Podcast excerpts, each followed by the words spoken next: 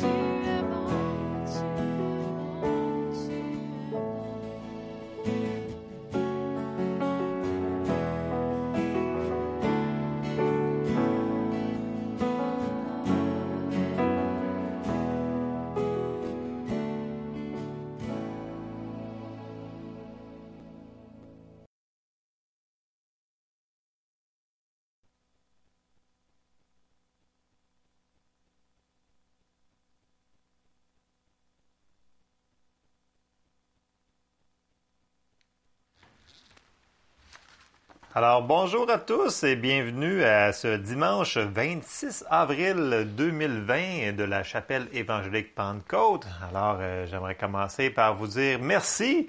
Ben merci de continuer à écouter la parole de Dieu les dimanches matins, les mercredis soirs.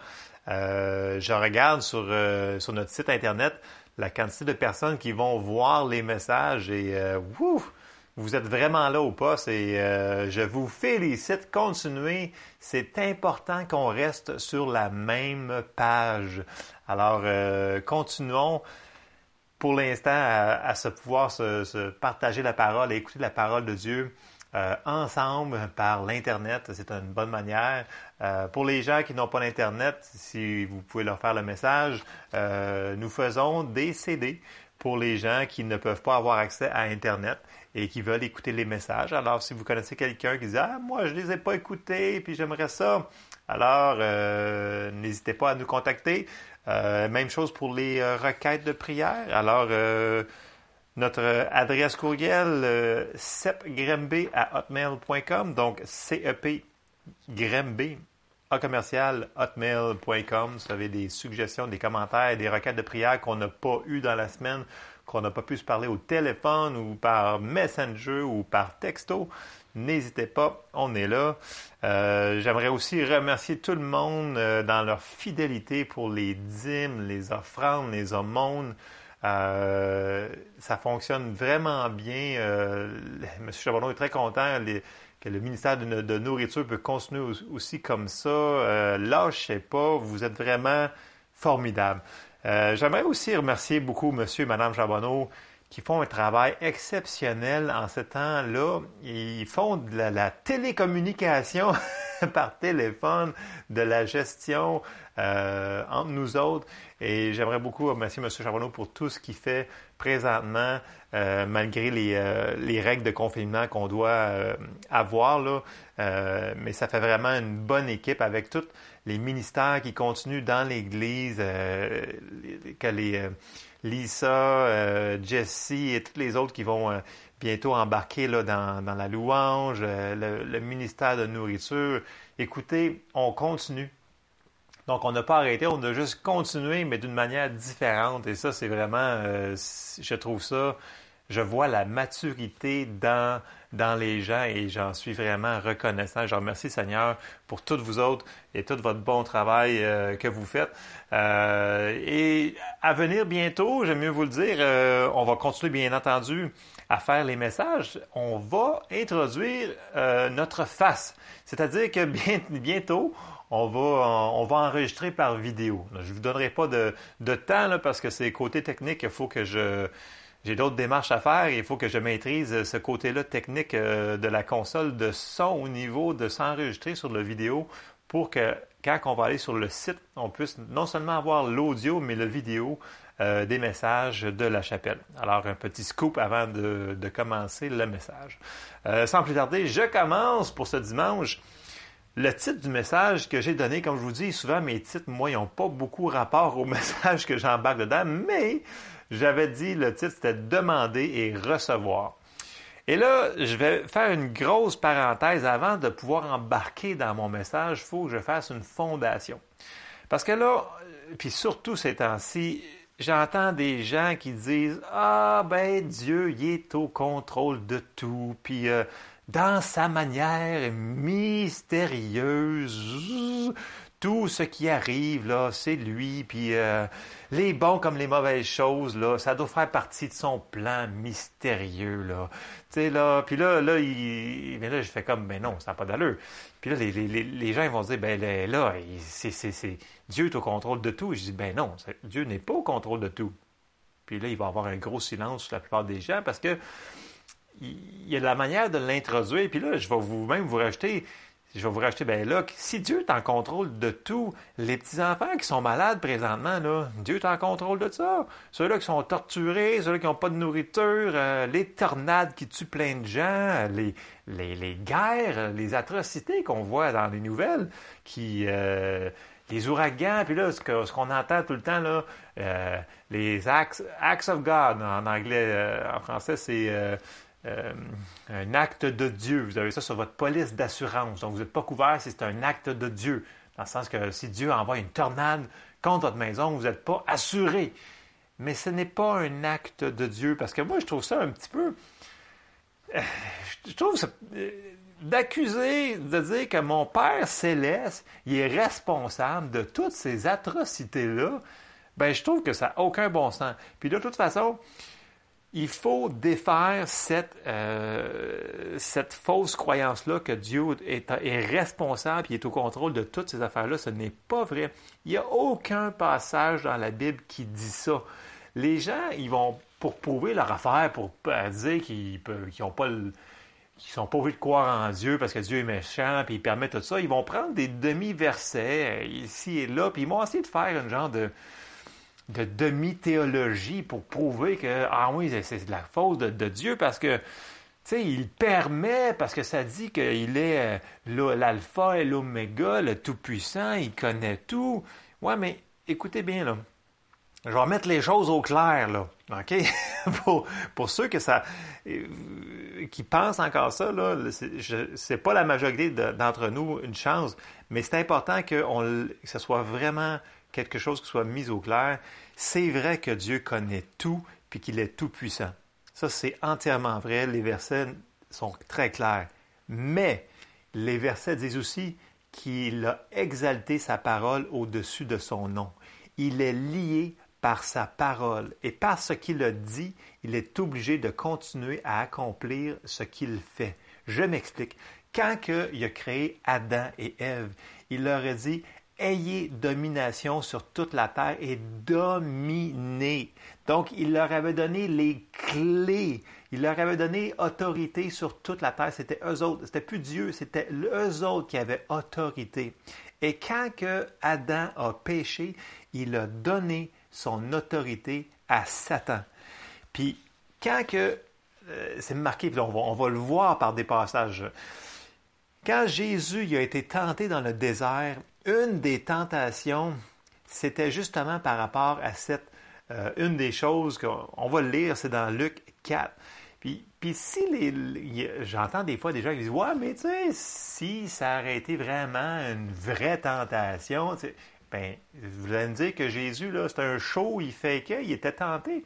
Mais non, non, non, non, c'est pas ça que ça dit du tout, du tout. On va lire le passage.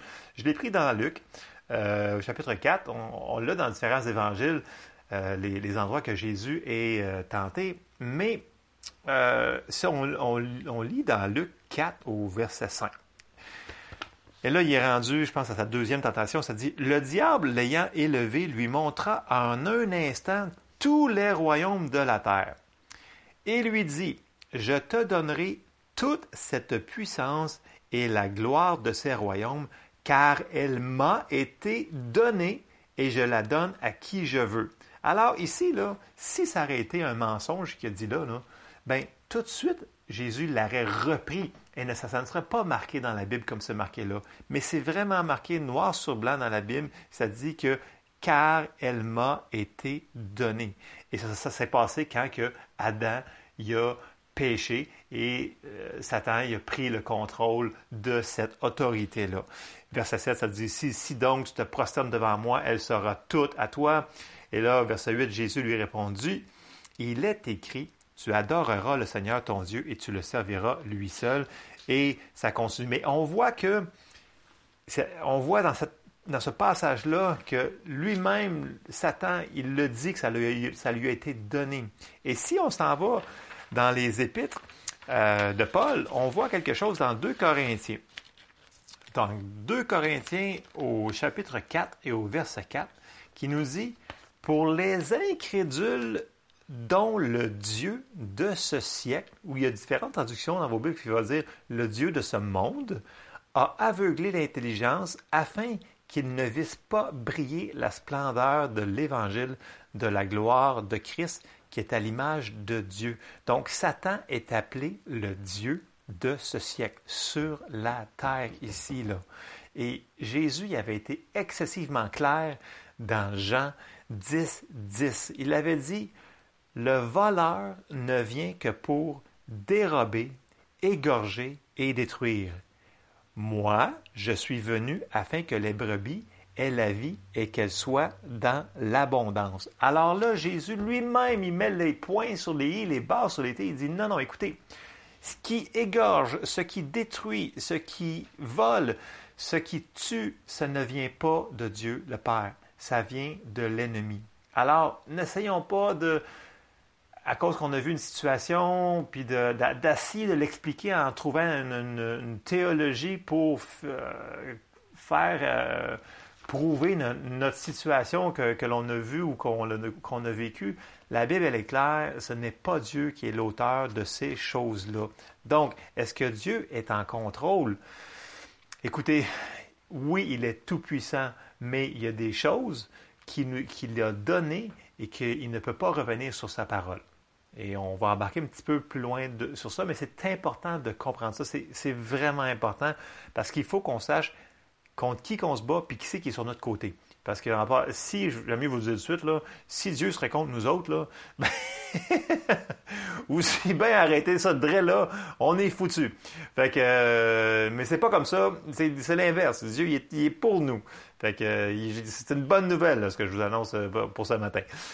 puis la bonne nouvelle, bien, bien entendu, c'est Jésus. Parce que là, si on continue, pour continuer dans, cette vague de, de pensée-là, quand que Jésus est mort et ressuscité, il est écrit dans Apocalypse, au chapitre 1 et au verset 18, il dit, Je suis le premier et le dernier, et le vivant.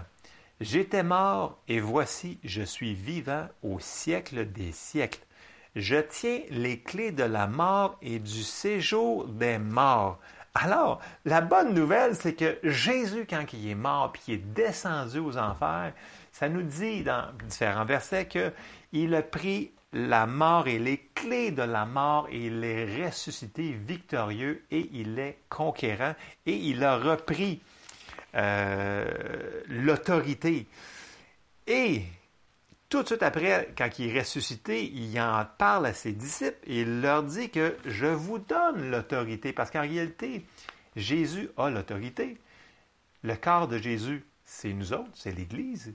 Et là, pour nous le confirmer, il dit à différents endroits dans la parole de Dieu. Mais j'ai pris Matthieu 28 et au verset 18 qui nous dit Jésus s'étant approché, il parle de des disciples, bien entendu, c'est après qu'il s'est ressuscité, il leur parla ainsi Tout pouvoir m'a été donné dans le ciel et sur la terre. Alors là, on voit que, oups, ça l'a changé. Jésus a autorité. Allez, faites de toutes les nations des disciples les baptisant au nom du Père et du Fils et du Saint-Esprit, et enseignez-leur à observer tout ce que je vous ai prescrit, et voici, je suis avec vous tous les jours jusqu'à la fin du monde. là, vous allez me dire, ouais, mais s'il a l'autorité, si il l'a donné à son Église, ben pourquoi toutes ces affaires-là arrivent encore? Ben parce qu'il faut que son corps, qui est sur la terre, qui est nous autres, prenne son autorité. Parce que s'il nous l'a donné, il faut qu'on l'utilise. Si on ne la prend pas, il n'y a rien qui va se faire. Il a construit son Église, son corps, il est en train de le construire pour amener les gens au salut, à la délivrance, à la repentance, toutes ces choses-là. Il nous a donné son autorité, il nous l'a délégué. Mais si nous autres, on s'assit, puis on fait rien avec cette autorité-là, ben il ne se passera rien. Et ça, c'est la parole de Dieu qui nous montre par les passages. C'est, c'est la parole de Dieu. C'est ça qu'il faut comprendre, que c'est pas une question de... Je sais que pour certaines personnes, ils vont me dire, ouais, mais moi, je l'ai jamais entendu comme ça. Ça, en anglais, on appelle ça famous last words. Je, euh, je n'ai jamais fait comme ça. J'ai jamais. Mais oui, ça se peut qu'on ait fait des choses dans notre vie, qu'on ait été enseigné puis que c'était peut-être une tradition, une religion, puis là, on pensait que c'était la vraie chose, puis là, quand on se fait dire une chose différente à ce qu'on croit, sur le coup, on n'aime pas ça, parce qu'on n'aime pas le changement, puis on se dit, ben là, j'avais raison, c'est sûr, mais la parole de Dieu doit être droitement divisée, et si on regarde la parole, c'est l'Église qui a l'autorité, mais le diable est encore sur cette terre. Si vous ne le croyez pas, faites juste ouvrir vos nouvelles sur Internet et vous allez voir que la destruction, du volage, il y, en, a partout. Et ça, c'est l'ennemi qui, qui, outrepasse, qui veut faire euh, tout ce qu'il veut pour tuer tout le monde, mais il ne peut pas tout faire à cause que l'Église est sur la terre. Donc, nous sommes là. Bien entendu, Dieu est là, ça, nous dit dans le verset, Je suis avec vous tous les jours jusqu'à la fin du monde, nous a envoyé son Saint-Esprit qui est avec nous autres pour nous aider. Et en plus, on a le ministère des anges qui sont toujours là, même si on ne les voit pas, ils sont là, puis ils sont là pour faire du service en faveur de ceux qui, euh, servent Dieu. Donc, c'est le même mot utilisé comme pour un serveur dans un restaurant, c'est la même chose. Ils sont là pour nous aider. Alors, euh, le ministère des anges est très puissant. Euh, donc, il faut tout mettre ça en perspective que, waouh, on a beaucoup euh, de ressources que Dieu nous a données est-ce qu'on s'en sert? Hmm, très bonne question. On a l'autorité. Il faut qu'on l'exerce. Et on est responsable. Dieu, il, nous tient responsable de ce qu'il nous a donné. Est-ce qu'on va l'utiliser? Il faut. Et ce que, je, veux ce matin, c'est vous encourager à le faire, à prendre votre autorité et vraiment utiliser nos armes pour résister le diable. Parce que une autre chose qui est importante dans, ce que, dans, la fondation qu'on est en train de, construire, c'est que une fois qu'on a compris que c'est pas Dieu qui nous inflige toutes ces patentes-là mauvaises, qui nous inflige la, maladie, la pauvreté, les, accidents, toutes les, mauvaises choses, les calamités, ben, on va pouvoir faire, premièrement, dire, waouh, c'est pas Dieu qui m'envoie ça. Donc, c'est pas lui qui est mon ennemi. Donc, je peux me confier en lui. Je sais que c'est pas lui qui m'envoie ça. Il est là pour m'aider à passer au travers de ces affaires-là. Et l'autre chose, c'est qu'on va pouvoir reconnaître que c'est l'ennemi qui nous envoie ça. Donc, on va pouvoir appliquer la parole et faire ce que Jacques 4.7 nous, nous dit de, faire, qu'on cite tellement souvent, qui nous dit Soumettez-vous donc à Dieu, résistez au diable et il fuira loin de vous. Il y a des choses qui arrivent dans nos vies, ils n'ont pas d'affaires là. C'est l'ennemi qui s'essaye de nous mettre des patentes, des, bâtons dans les roues, du sable dans l'engrenage. Ils n'ont pas d'affaires là, puis on a le droit de prendre l'autorité, de dire Satan, je te résiste dans le nom de Jésus, va-t'en, et etc. Toutes les armes qu'on a pour se battre. La parole va être notre première arme offensive. Donc, la parole qui est l'épée de l'esprit. Donc, il faut. Mais si on ne sait pas que c'est. Ah non, mais c'est peut-être. Euh, c'est que c'est très sournois, cette théologie-là, qui nous dit Ouais, mais c'est peut-être Dieu. Tu sais, tu sais qu'il permet, hein, il permet. Ouais, mais c'est pas parce qu'il permet qu'il est d'accord. C'est qu'il s'est lié avec sa parole. Et ça, je vous encourage. Si vous n'êtes pas d'accord avec les passages que j'ai envoyez-moi un courriel, je vais vous en envoyer d'autres passages, juste pour que vous lisiez au moins, pour que vous fassiez vous-même, que vos yeux reposent sur ces versets-là et que l'on comprenne que Dieu est pour nous et pas contre nous. C'est l'ennemi, c'est Satan qui est contre nous. Amen. Je continue. On sait que Dieu est pour nous, on sait qu'on va pouvoir se battre. Et un des aspects là, le point que je veux apporter, le message que j'ai dans mon cœur ce matin, c'est que il faut que l'on continue et que l'on persévère dans la prière. Et cette semaine, j'écoutais une prédication et euh, le prédicateur, il, avait cité John Wesley. John Wesley, qui est euh, dans les années 1700, jusqu'à la fin de 1700, je pense qu'il est mort en 1780, quelque chose, euh, qui était un homme de prières, de miracles, de, de, écoutez, il amené des centaines de milliers de personnes au Seigneur, on ne sait pas comment il y en a, des guérisons, c'était un homme de prière. Et si on regarde euh, dans l'histoire, les réveils sont nés à partir de la prière, d'où l'importance de la prière. Et, pourquoi je vous apporte John Wesley? Parce que il l'avait cité, puis John Wesley avait écrit dans un de ses livres, il avait dit puis c'était un homme qui avait prié pour des gens, puis il, avait été guéri, il y avait des gens sur le bord de la mort qui avaient littéralement été ressuscités, puis c'est vraiment très bien documenté quand même. C'est sûr que on ne peut pas être tous d'accord avec tout ce qu'un homme va, faire, mais les gens vont dire Ouais, mais John Wesley, il a parti de l'Église méthodiste, puis c'est pas grave, il, a, fait beaucoup de bonnes œuvres, il a travaillé, c'est un serviteur de l'Éternel. Il n'était pas parfait, comme personne de nous autres l'est, mais cet homme de prière-là qui avait des résultats exceptionnels parce qu'il passait beaucoup de temps en prière, avait dit quelque chose de très marquant. Il avait dit, et je, le cite en français, parce que je l'ai traduit de l'anglais, bien entendu, euh, il dit, Il semble que Dieu est limité par notre vie de prière et qu'il ne peut pas faire rien pour l'humanité sans que quelqu'un lui demande. Et ça, c'est fort, là. On voit que lui, qui avait, il est mort à 86 ou 88 ans, je crois, euh, il avait eu un ministère de puissance de prière. Il s'avait aperçu que sans la prière, dans son ministère, il n'y avait pas la puissance comme il, y avait quand il priait. Donc, ces hommes de Dieu-là, je mentionne celui-là, mais il y en a plein d'autres que vous pouvez aller voir, que la prière était une force, puis qui disait que on dirait que s'ils ne priaient pas, Dieu était limité dans ce qu'il pouvait agir. Et ils, utilisent quasiment les mêmes mots. Et c'était très, très intéressant parce que pourquoi réinventer la roue? Quand on voit que ces gens-là, ils ont du résultat, euh, c'est parce qu'ils ont appris des choses au courant de toutes ces, années de ministère-là. Donc, c'est important qu'une fois qu'on voit ça, on puisse le trouver par les passages de la parole, euh, si c'est vrai ce qu'il a dit. Donc, est-ce que c'est vrai ce qu'il a dit? Bien, on va continuer dans notre étude. On va aller dans, dans Jacques 4. Et là, pourquoi j'ai mis Jacques 4? Parce que c'est un passage qui est souvent mal compris et mal cité parce que euh, les gens ne lisent pas le chapitre au complet. Et quand on veut faire euh, dire quelque chose à quelque chose, ben on va prendre juste une partie d'un verset et on va le faire dire. Euh, mais ça prend l'ensemble de la Bible pour interpréter la Bible. Amen. Et on, va lire Jacques 4 au verset 1, ça nous dit D'où viennent les luttes et d'où viennent les querelles parmi vous? N'est-ce pas de vos passions qui combattent dans vos membres? Verset 2 Vous convoitez et vous ne possédez pas. Vous êtes meurtrier et envieux et vous ne pouvez pas obtenir.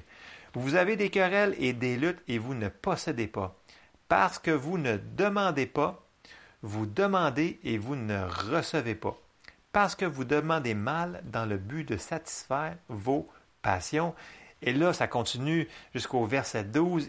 Il mentionne douze choses qui empêchent de recevoir. Et dans le contexte, si on va voir les mots, ça a tout rapport, entre autres, à l'immoralité. Donc, quand il nous dit que euh, vous ne possédez pas parce que vous ne demandez pas, puis après ça, il dit, vous demandez et vous ne recevez pas. Il parle dans le contexte de satisfaire vos passions charnelles et immorales de tous les autres versets que l'on voit dans le chapitre 4.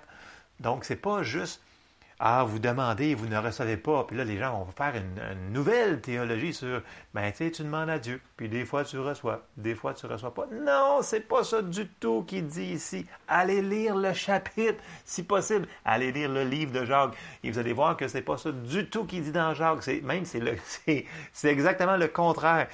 Ça dit que quand l'on on prie, on reçoit, puis que nos prières ont une grande efficacité. Alors, je l'ai apporté pour tout de suite le crever dans le crever cette, euh, cette théologie-là qui dit vous demandez et vous ne recevez pas. Mais c'est pas ça qui arrive. Parce que tout de suite, si on s'en va et on commence, parce qu'il faut que je commence, si on commence dans les évangiles, partout ailleurs, ça nous dit aussi que si on demande, on reçoit.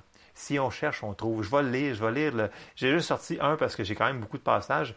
Euh, et ces temps-ci, j'ai comme tendance à. Je sais pas, on dirait que ça, ça, hmm, va un petit peu plus long que d'habitude. Je ne sais pas pourquoi. Matthieu, au euh, chapitre 7 et au verset 7, ça nous dit c'est Jésus qui parle ici, écoutez. Puis il l'a mentionné dans tous les, évangiles à plusieurs reprises. Paul en parle, Pierre en parle, euh, Jacques en parle, et c'est la même chose. On commence au verset 7. Demandez et l'on vous donnera. Cherchez et vous trouverez. Frappez et l'on vous ouvrira. Car quiconque demande reçoit. Celui qui cherche trouve et l'on ouvre à celui qui frappe. Et là, le Seigneur Jésus, il nous, il nous dit au verset 9, Lequel de vous donnera une pierre à son fils s'il lui demande du pain? Ou s'il demande un poisson, lui donnera-t-il un serpent? Si donc, méchant comme vous l'êtes, vous savez donner de bonnes choses à vos enfants, à combien plus forte raison votre Père qui est dans les cieux donnera-t-il de bonnes choses à ceux qui la lui demandent? Merci Seigneur, gloire à Dieu. Donc, le Seigneur Jésus nous dit que quand on demande, quand on prie Dieu, il va nous donner. Et je vous encourage ce matin, c'est mon message, continuons à prier, continuons à demander, continuons à intercéder et on va recevoir les promesses que le Seigneur nous a faites, les prophéties qui ont été dites sur nous, ça va arriver. Ce qu'on vit présentement, ce n'est que temporaire. On va passer au travers. La Bible nous dit dans les Épîtres, dans 1 Thessaloniciens 5, au verset 16, ça nous dit Soyez toujours joyeux. Comment tu fais pour être joyeux tout le temps? Écoutez, c'est juste par la force, par la miséricorde, par la grâce du Saint-Esprit qui habite dans notre cœur, dans notre esprit. C'est lui qui nous donne cette joie-là. C'est pas naturel. Ça nous dit soyez toujours joyeux. Et ensuite, il nous dit au verset 17 priez sans cesse. Rendez grâce en toutes choses. Ça, c'est une des clés. Avoir une attitude de reconnaissance, car c'est à votre égard la volonté de Dieu en Jésus-Christ. Priez sans cesse. Il faut que l'on continue à prier. Il faut que l'on continue à demander et à recevoir. Si on veut voir des choses changer dans nos vies, dans la vie des gens qu'on aime, euh, il y, a des choses qui ne se feront pas si on ne prie pas le Seigneur pour que les choses changent. Et c'est très important.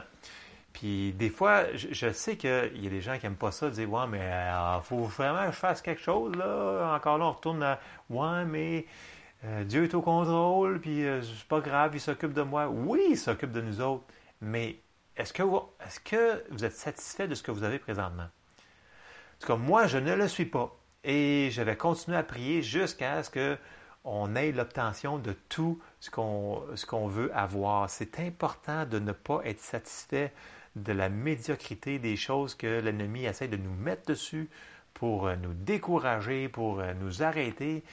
En réalité, il veut, non seulement, c'est sûr qu'il veut que, une fois qu'on est rendu chrétien, ben, tout ce qu'il veut, c'est qu'on s'en aille le plus vite de la terre pour qu'on arrête de, parler de lui. Mais euh, c'est justement, il veut qu'on propage l'Évangile. Et un chrétien déprimé, c'est un petit peu une inversion de, de mots. Parce qu'en réalité, un chrétien devrait être victorieux et la victoire devrait être vue dans sa vie. Pas un entendu parce qu'il va témoigner de, de, ses paroles, malgré qu'il faut qu'on témoigne. C'est ça qu'il faut qu'on fasse. Mais des fois, quand, quand je sais que c'est pas dans la Bible, mais ça dit un, euh, une image vaut mille mots. Quand les gens nous regardent de la manière qu'on agit, qui est différent des gens du monde, hmm, les gens sont plus réceptifs après ça à nous entendre quand on leur parle de la bonne nouvelle du Seigneur Jésus. En tout cas, je vous laisse sur cette réflexion-là sur ça parce que je n'ai pas de verset pour le prouver, mais on sait que c'est, quand même un principe euh, qu'on a expérimenté chacun d'entre nous. Et là, c'est sûr que ça va prendre quand même de la persévérance parce que il y a des gens que j'entends des, gens qui me disent des fois oui mais j'ai déjà prié pour ça puis je ne l'ai pas encore vu j'ai comme on dirait c'est comme j'ai plus espérance j'ai plus euh, il faut pas relâcher notre espérance. Il faut la parole de Dieu nous a dit à notre foi c'est pas juste la foi c'est la foi euh, l'amour et l'espérance, ou le mot patience. Et la foi ne peut pas être toute seule en elle-même, sinon euh, elle n'est pas complète. Donc, ça prend la foi, l'amour et l'espérance. Et dans Hébreu 6, 12, euh, l'apôtre Paul nous dit, en sorte que vous ne vous relâchiez point et que vous imitiez ceux qui, par la foi et la persévérance, héritent des promesses. Je sais que des fois, ça va prendre de la patience et de la persévérance, mais il ne faut pas lâcher notre foi sur les prières qu'on a demandées. Il faut continuer à remercier. Seigneur, je te remercie parce que je t'ai prié pour ça et tu me l'as donné. Il faut être dans cette attitude-là de reconnaissance. Puis même si vous avez arrêté de croire pour certaines choses, allez le rechercher, allez le reprendre. Dites, Seigneur, j'avais prié pour telle affaire, mais là, j'étais découragé, puis là, ça me tentait plus, mais là, je, te remercie parce que tu me l'as donné. Puis je te remercie, Seigneur. Puis là, vous pouvez faire une autre prière et dire Seigneur, je te demande de m'aider dans cette situation-là à recevoir ce que tu as tout euh, pourvu pour moi. Et c'est correct, ça. C'est pas mal de trébucher. Ce qui serait mal, ce serait d'arrêter notre course. La Bible nous dit que c'est une course. Paul dit, j'ai achevé ma course et j'ai gardé la foi. Donc, c'est un marathon là. dans un marathon, c'est sûr que des fois, il peut y avoir des moments plus difficiles que d'autres, mais c'est pas grave. Même si la côte est plus à pic que l'autre d'avant, ben il va en avoir une qui va descendre, puis ça va aller mieux. C'est important, il faut rajouter la patience. Je vous encourage, soyez persévérants. Soyez, ne lâchez pas les promesses que le Seigneur vous a données. Il, va les, il va les accomplir. Il veille sur sa parole pour l'accomplir. Et, je vous encourage, j'ai dit dans Jacques tantôt, le prochain, on avait lu Jacques 4, mais on va aller dans Jacques 5, qui nous dit que nos prières, ils sont tellement puissantes. Puis l'exemple qu'il nous donne, c'est l'exemple de Élie. Puis Élie, là, ce qu'il s'avait fait dire, c'est que le Seigneur avait dit, tu vas prier pour qu'il pleuve plus. Puis quand Élie a prié, hein, il n'y a plus eu de pluie pendant trois ans. Et si on lit dans Jacques 5, au verset 16, ça nous dit Confessez donc vos péchés les uns aux autres et priez les uns pour les autres afin que vous soyez guéris. Ah, juste là, il y aurait une belle parenthèse à faire, mais on va passer par-dessus. Et là, on arrive. La prière fervente du juste a une grande efficacité. Donc, pas la prière euh, toute molle, mou, la prière fervente du juste a une grande efficacité. Les justes, là, c'est nous autres. On a été justifiés par Jésus. nos prières ont une grande efficacité. Et là, au verset 17, il nous donne la comparaison. Élie était un homme de la même nature que nous.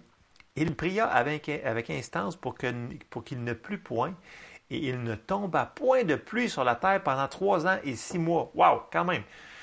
Et après ça, au verset 18, ça nous dit puis il pria de nouveau, et le ciel donna de la pluie, et la terre produisit son fruit. Wow, quand même! Élie était un homme de la même nature que nous autres. C'est beaucoup de puissance, ça, dans la prière. Quand on arrête la pluie pendant trois ans et six mois, bon, c'est sûr qu'il s'est fait des, euh, des ennemis en faisant ça, mais il avait obéi la parole de l'Éternel, et bien entendu, quand on obéit ce que le Seigneur nous dit de faire, ça fonctionne tout le temps. Et c'est ça, c'est un des secrets. Si on pouvait juste faire ce que le Seigneur nous demande de faire, wow, que notre vie serait différente. Alors là, la victoire, elle serait pas mal partout dans nos vies. Et ça, c'est une clé. Il faut être sensible à ce que le Saint-Esprit nous met dans nos cœurs. Si le Saint-Esprit dit va à gauche, allons à gauche. Va à droite, va à droite. Euh, moi, je, parle pour moi, à chaque fois que je, que j'outrepasse ce que j'ai dans mon cœur, je m'aperçois toujours que je me ramasse la face dans un mur ou dans une situation pas vraiment confortable. Puis, là, je me dis toujours, pourquoi tu l'as fait? Tu savais en dedans que c'était pas ça. Le Seigneur, il est toujours avec nous. Il, ne nous laissera jamais. Il est là. Puis, le Saint-Esprit, comment je plus qu'on prend le temps de passer du temps avec le Seigneur et plus qu'on est obéissant à sa voix, plus que sa voix à l'intérieur, ce n'est pas une voix audible, c'est dans notre esprit. Ça veut dire que notre esprit est la lampe de l'Éternel. Euh, donc, son esprit est en dedans de nous. Et plus qu'on est sensible à, euh, sa direction, plus que ça devient facile d'entendre les petites choses comme les grandes choses. Et plus qu'on le fait, plus que ça devient clair. Et vice-versa, plus qu'on n'écoute pas, puis on fait à notre tête, ben plus que la voix devient comme plus dure à percevoir. Et ça, c'est comme si on devient insensible. Et c'est un mauvais endroit à être. Donc, je vous encourage, priez en langue, priez en langue et priez encore en langue.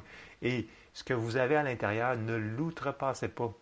C'est euh, notre conscience est un, c'est un guide qui, qui, euh, euh, safe, qui, euh, qui, qui n'est pas dangereux parce que c'est notre Saint-Esprit, c'est, ça, ça, dit notre esprit est le temple du Saint-Esprit. Il, habite en nous. Il n'est pas à l'extérieur de nous, il est en nous, il est là, puis il nous dirige en chaque chose.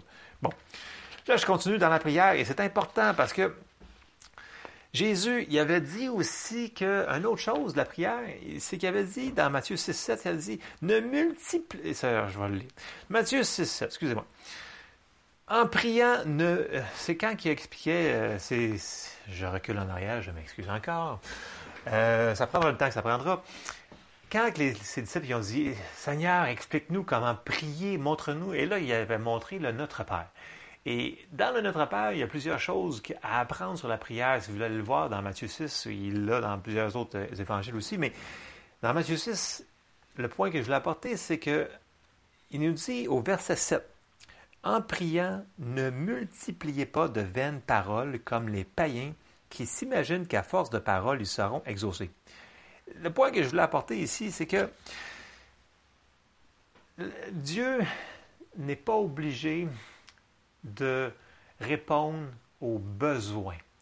Dieu, il fonctionne, c'est un Dieu de foi. Dieu fonctionne par la foi.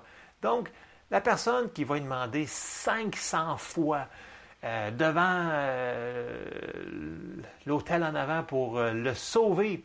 Puis à chaque fois qu'il revient, ben, il dit Ah, le Seigneur ne m'a pas sauvé parce que ben, parce que j'ai rien senti ou parce que si ou parce que ça.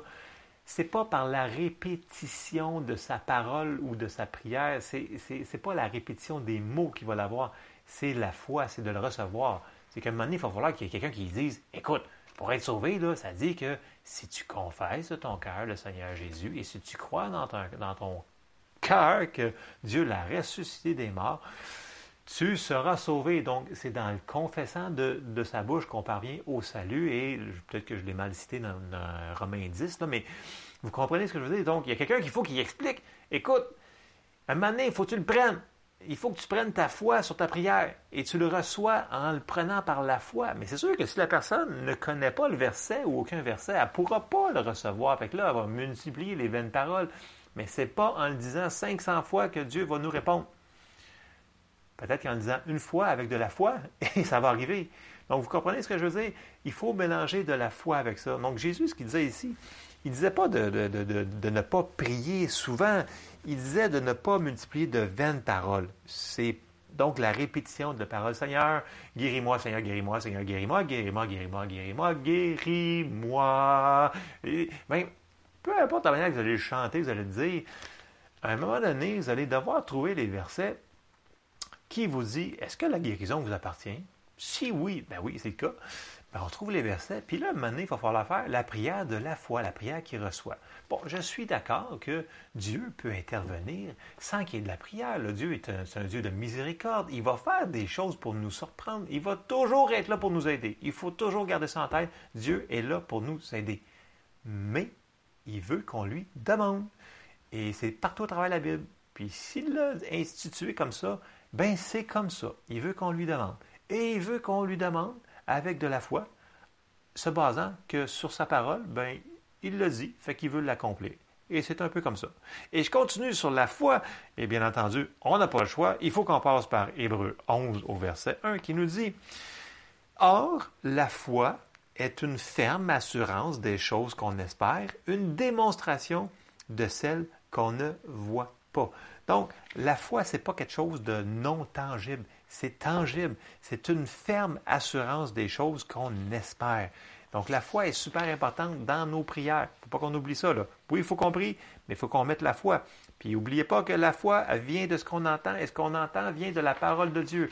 Donc, euh, il faut la nourrir, notre foi, sur les sujets qu'on prie. Là, parce que c'est beau d'entendre des gens dire Ouais, moi j'ai la foi, j'ai la foi, j'ai la foi, mais des fois, quand la personne va me demander, exemple, euh, est-ce que tu pourrais prier avec moi là euh, J'ai la foi là pour. Euh, j'ai la foi. Là, je vais lui dire Tu as la foi pourquoi Ben, j'ai la foi, là, tu sais, j'ai la foi, là, je suis croyant. Là. Non, mais est-ce que, mettons, si on prie pour la guérison, as-tu la foi pour ça? Ben, j'espère que Dieu, dans sa miséricorde, va me guérir. Mais tu n'as pas lu ta Bible. Donc, comprenez-vous? Dire j'ai la foi, c'est. Un, il faut avoir des versets, puis il faut nourrir notre foi sur la parole de Dieu. La foi vient de ce qu'on entend. Euh, dans la Bible du Sommeur, ça, ça dit la foi vient de ce qu'on entend et ce message vient de la parole de Christ. Dans d'autres traductions, ça dit la foi vient de ce qu'on entend et de ce qu'on entend vient de la parole réma de Dieu. Donc, c'est en entendant la parole que notre foi a grandi, a grandi, puis à un moment donné, notre foi est rendue plus forte et c'est plus facile de recevoir de Dieu. Donc, il faut le rajouter dans notre prière. Une autre chose, Et je reviens à à la persévérance. Souvent, on a abandonné parce que, euh, à cause du délai. Et ça se dit dans la Bible que, on l'a vu tantôt, la foi et la persévérance, mais ça nous dit aussi que la foi, c'est un processus, parce que ça nous dit que la parole euh, va être semée, puis au début, c'est juste un grain dans la terre et on ne voit rien. Après ça, c'est euh, le germe, le blé, l'épi tout formé. Donc, on revient toujours au processus. Il y a des choses, des fois, merci Seigneur que la prière du salut, c'est instantané. C'est le plus beau des miracles qui, se passe et c'est instantané. Mais tout n'est pas instantané dans cette vie-là. J'aimerais ça vous dire que tout va être instantané dans vos prières, mais ça ne serait pas vous, vous rendre service. Mais même si ce n'est pas instantané, c'est pas grave. Rajoutons la persévérance et les exhortations que Jésus lui-même nous a faites dans la Bible de persévérer. Et j'ai sorti les deux paraboles euh, que Jésus nous a données euh, pour nous exhorter à la prière. Et je vais lire la parabole des, trois amis dans Luc 11 au verset 5. Euh, Jésus, c'est sûr qu'il a fait beaucoup de, de, paraboles, mais il y en a deux spécifiques qui parlent sur la prière.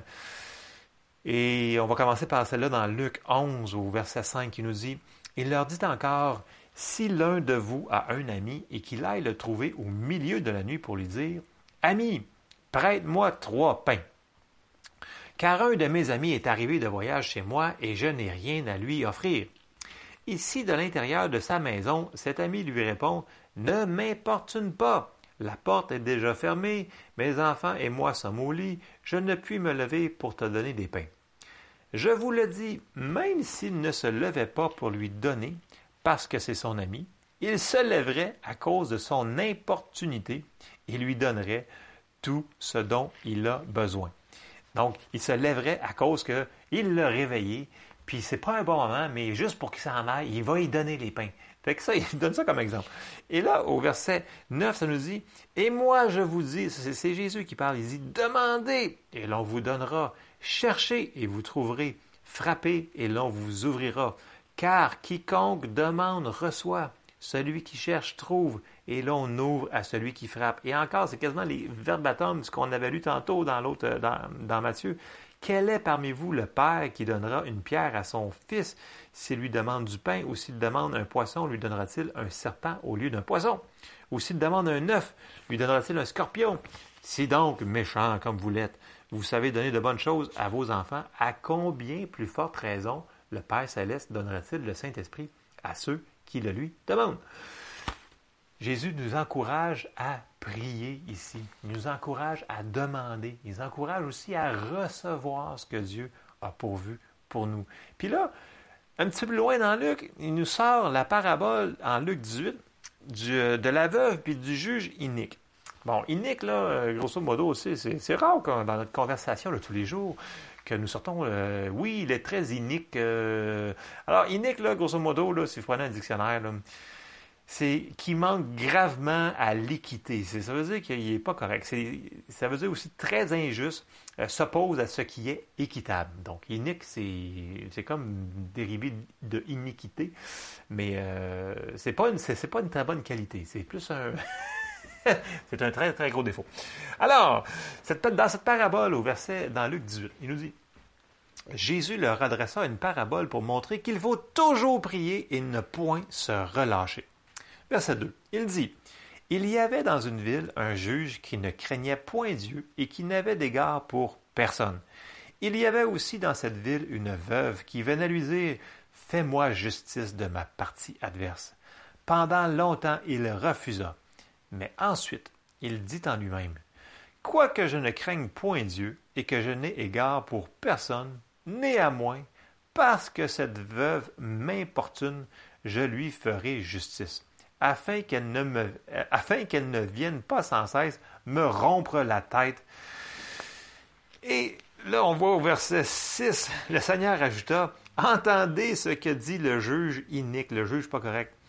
Et Dieu dit, ne fera-t-il pas justice à ses élus, ça c'est nous autres, qui crient à lui jour et nuit, et tardera-t-il à leurs égards? Verset 8, Je vous le dis, il leur fera promptement justice. Mais quand le Fils de l'homme viendra, trouvera-t-il la foi sur la terre? Hmm. il y a beaucoup de choses ici. Je juste, euh, donc, je vous le dis, il leur fera promptement justice. Donc, il faut, au verset 1, il nous dit, il faut toujours prier et ne point se relâcher. Puis, euh, au verset 8, ça nous dit, trouvera-t-il la foi sur la terre? Donc, ça veut dire qu'il va falloir qu'on rajoute notre foi dans ces prières-là. C'est très important. Et là, je, veux terminer, je termine avec, euh, oui, j'ai quasiment terminé. Euh, et j'avais à cœur de sortir Abraham, parce que Abraham est un exemple, on dit euh, qu'on est les fils d'Abraham, parce qu'on est de la promesse finalement, donc c'est nous autres.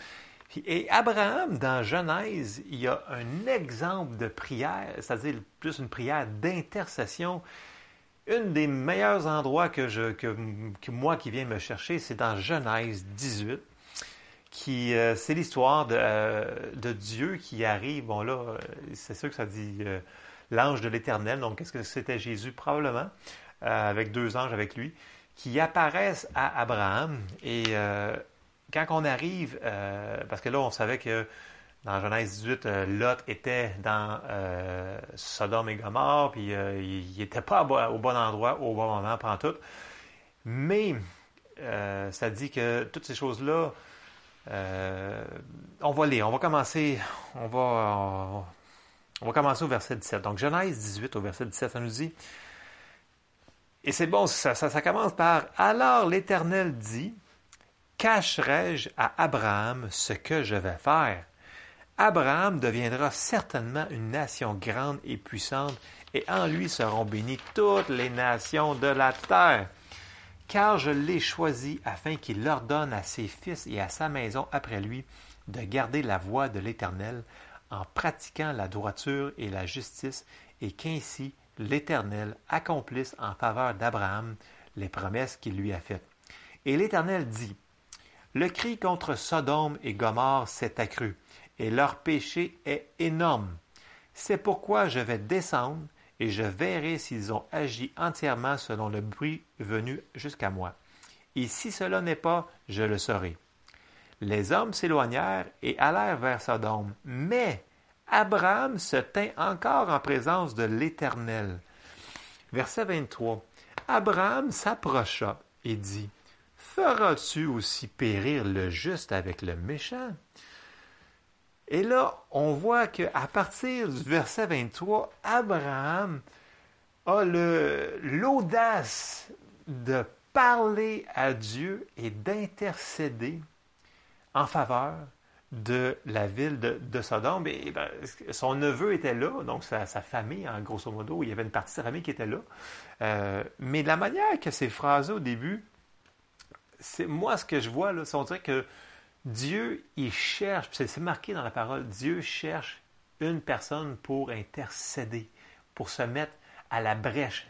Et, là, il cherchait quelqu'un parce qu'en réalité, ce n'est pas dans sa nature de détruire. Mais là, le jugement était arrivé et le jugement devait s'accomplir s'il doit respecter sa parole. Mais s'il pouvait s'en sortir, il allait s'en sortir. Et c'est, je crois, des raisons. Ça, c'est la théologie de Joël, vous allez dire, euh, qui en a parlé à Abraham.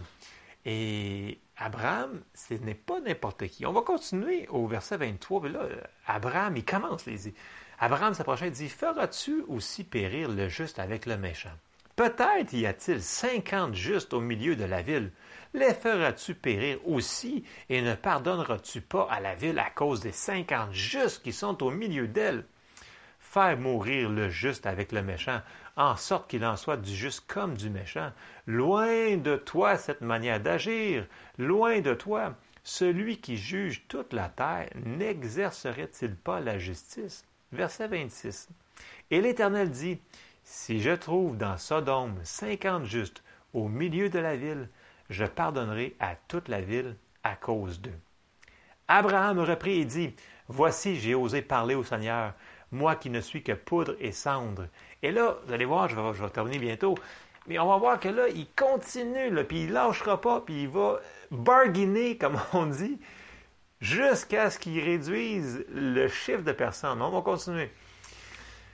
Au verset 28, on est encore dans Genèse 18, ça dit Peut-être des cinquante justes en manquera-t-il cinq Pour cinq détruiras-tu toute la ville?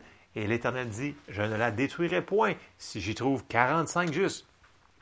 Abraham continua de lui parler et dit Peut-être s'y trouvera-t-il quarante justes Et l'Éternel dit Je ne ferai rien à cause de ces quarante.